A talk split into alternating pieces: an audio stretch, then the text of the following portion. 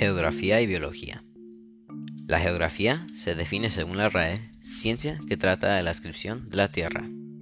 La biología se define también según la RAE como ciencia que trata de los seres vivos considerando su estructura, funcionamiento, evolución, distribución y relaciones. La geografía tiene muchas herramientas que la biología puede utilizar, como datos y estadísticas.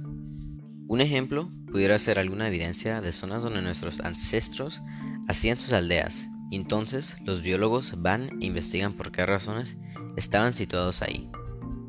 O lugares donde ciertos animales y ecosistemas están prosperando, y de nuevo, los biólogos pueden investigar por qué. La geografía proporciona datos y estadísticas útiles para la biología que permiten que estudiemos más y más sobre los seres vivos. Gracias por su atención.